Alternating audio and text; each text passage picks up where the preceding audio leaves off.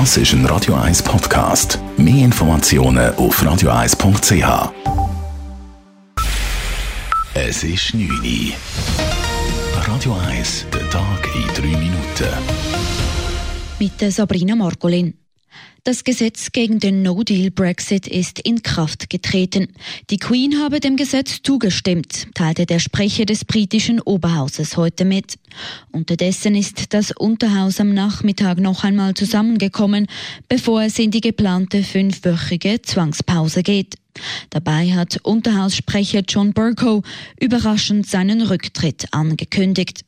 Einzelheiten von Großbritannien-Korrespondent Philipp Detlefs. Am 31. Oktober will Berkow zum letzten Mal das berühmte Order rufen. Mit Tränen in den Augen hielt der Speaker of the House heute Nachmittag schon seine Abschiedsrede und erhielt parteiübergreifend viel Lob, Standing Ovations und Applaus. Nur einige Brexit-Hardliner blieben sitzen. Im Streit um den EU-Austritt hatte sich der konservative Berkow sehr konsequent für die Rechte der Parlamentarier eingesetzt und damit einige Brexit-Anhänger verärgert. Philipp Detlefs, London. Der Tabakkonsum kostet die Schweiz jährlich 5 Milliarden Franken. Zu diesem Schluss kommt eine neue Studie der ZAW im Auftrag der Arbeitsgemeinschaft Tabakprävention. Drei Milliarden betragen die medizinischen Kosten, die durch den Tabakkonsum entstehen. Diese fließen etwa in die Behandlung von Krebs- oder Herz-Kreislauf-Erkrankungen. Die restlichen zwei Milliarden betragen die Kosten in der Wirtschaft, weil Tabakkonsumenten aus medizinischen Gründen ihrer Arbeit nicht nachgehen können oder auch weil sie früher sterben. Der Ständerat beharrt weiter auf Transparenz im Bundeshaus. Lobbyisten sollen künftig mehr Informationen offenlegen und ihre Auftraggeber sowie die konkreten Aufträge deklarieren müssen. Der Ständerat hält mit 29 zu 9 Stimmen an einem entsprechenden Vorstoß fest. Der Nationalrat argumentierte in der Sommersession, dass das jetzige System bereits klar und transparent sei und entschied, gar nicht erst auf die Vorlage einzugehen. Nun geht das Geschäft zurück an den Nationalrat. Die 15-jährige Neva Menzi aus Zollikon hat das Zürcher Knabenschießen gewonnen.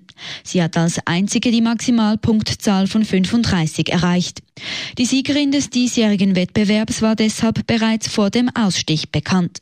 Ihr Glück fassen konnte das junge Schießtalent jedoch noch nicht so richtig. Es ist immer noch ein bisschen unerwartet und ich glaube es immer noch nicht ganz. Ich glaube es immer noch nicht wirklich.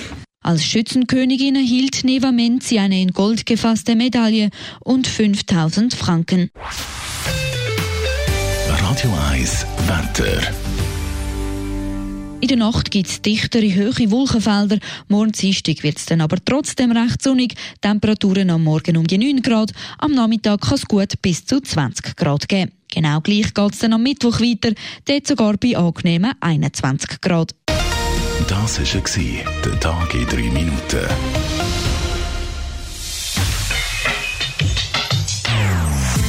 Non-Stop Music auf Radio 1. Besten Songs von allen Zeiten. Non-stop. Radio 1.